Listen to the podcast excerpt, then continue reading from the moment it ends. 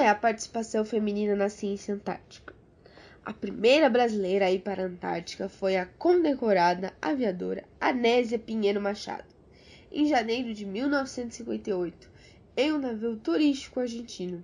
Quase 30 anos depois, tem-se o registro da segunda brasileira a visitar o continente, a mineira de Juiz de Fora, Eniturola Maia, que foi para lá em 1981 com seu marido, o coronel Tigre Maia, da Força Aérea Brasileira. Tigre Maia era o presidente da Associação dos Adidos Estrangeiros no Chile e foi convidado a realizar um voo para a Antártica, com pouso na ilha Rei Jorge, saindo de Santiago com escala em Punta Arenas. N acompanhou o marido nessa missão chilena à Antártica. Mesmo antes de M, já existiu uma renomada pesquisadora, Terezinha de Castro. Ela era uma renomada autoridade geopolítica, foi historiadora, geógrafa, escritora e professora reconhecida internacionalmente. Defendeu a tese Antártica, Teoria da Desfrontação, em que dizia que o Brasil estava em condições de reivindicar direitos sobre a Antártica. Em 1956, seu trabalho foi publicado na Revista do Clube Militar. Ela lutou para que o Brasil assinasse o Tratado da Antártica, que aconteceu em 1975. Um ano depois, ela publicou o livro Rumo à Antártica. É por ela que hoje temos pesquisas importantes na Antártica. As brasileiras sempre estiveram presentes na ciência antártica, seja na pesquisa desde o Brasil ou em campo. A primeira brasileira pesquisadora que foi na primeira expedição brasileira antártica, no verão de 1981 e 92, foi Aymara Lin. Era um grupo de quatro homens e uma mulher. Eles foram um ano antes da primeira expedição oficial com o Barão de Tefé. Depois disso, Aymara voltou mais cinco vezes para lá. Aymara era geóloga da Unicinos e trabalhava com mapeamento geológico e estudos de ambientes marinhos. Há muitos outros exemplos de pesquisadoras que fizeram e que ainda fazem história na ciência antártica brasileira. Liliana Riso Piazza era física e doutora em astrofísica. Participou da primeira operação antártica a bordo do navio Barão de Tefé em 1982.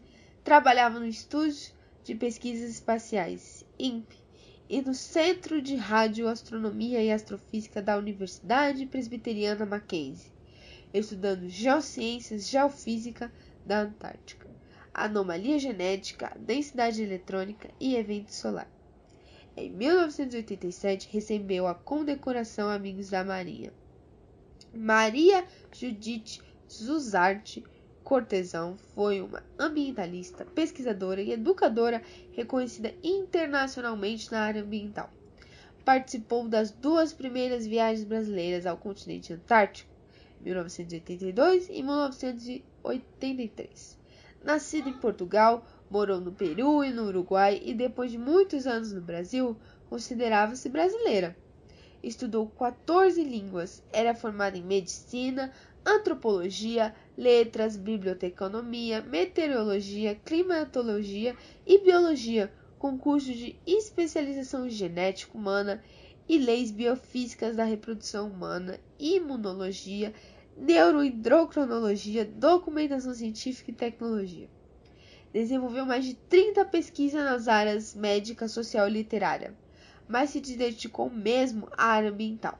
Foi coordenadora da Subcomissão do Meio Ambiente para a Constituinte e assessora da Divisão do Planejamento e Política Ambiental do Ministério do Meio Ambiente, representando esse ministério em diferentes comissões, dentre elas a Comissão Interministerial para Recursos do Mar, CIRM, Programa Antártico Brasileiro, o PROANTAR, e a Comissão Nacional para a Antártica, CONANTAR.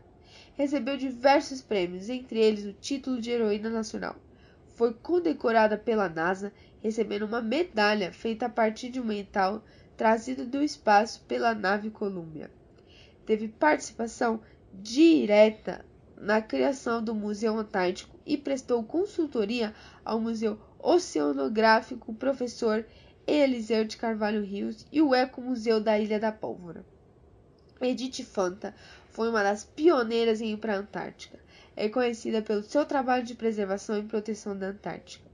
Ela fez parte do PROANTAR por 25 anos, desde sua criação em 1983. Foi representante do Brasil em muitos fóruns internacionais na Antártica. E de 2005 a 2008 foi presidente do Comitê Científico da Comissão para a Conservação dos Recursos Vivos Marinhos, CCAMLR. Foi professora e orientadora de diversos alunos que trabalham com assuntos polares.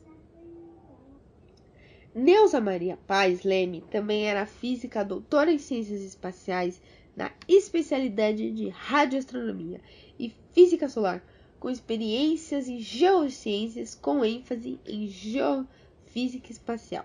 Foi orientanda da Liliana. Participou do primeiro voo de inverno para a Antártica.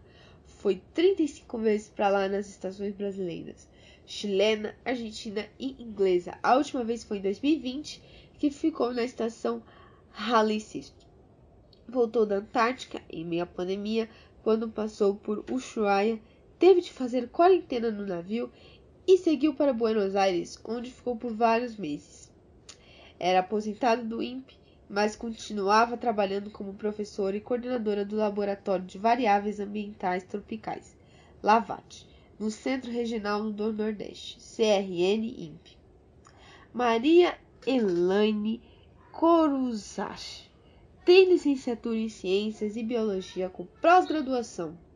Iniciou seu trabalho em São Leopoldo, na Unicinos, com o objetivo principal de estudar os hábitos alimentares do pinguim de barbicha.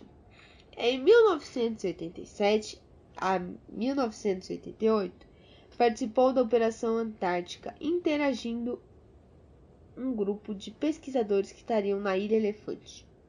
Encontrou o primeiro fungo da ilha elefante, o qual foi repassado para ser catalogado pelos pesquisadores que trabalhava na época do com o reino fungo.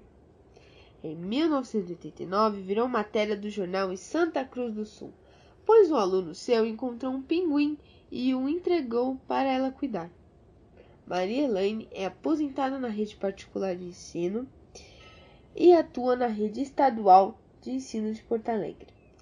Essas são apenas as mulheres que compõem a primeira geração de mulheres na Antártica, e que foram seguidas de muitas outras que foram chefes de projetos antárticos e orientadoras de diversos alunos de iniciação científica, mestrado e doutorado.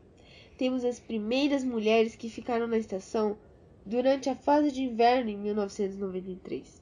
Temos a primeira mulher a integrar o grupo brasileiro que trabalha com a criosfera laboratório no interior do continente antártico, e muitas outras que ainda estão pesquisando e recebendo prêmios por suas pesquisas. Normalmente, os laboratórios têm mais mulheres do que homens. No trabalho de campo, já estamos com praticamente mais metade das mulheres nos grupos de pesquisas. No âmbito militar do Porantar, as mulheres estão cada vez mais presentes. No ano de 2019-2020, seis mulheres militares atuavam na Antártica, uma médica e uma dentista em cada navio.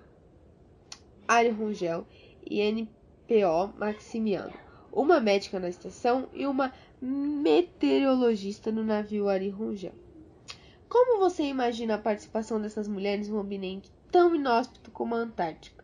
Será que a nossa estação de pesquisa, acampamentos, refúgios e navios estão devidamente preparados para a presença feminina?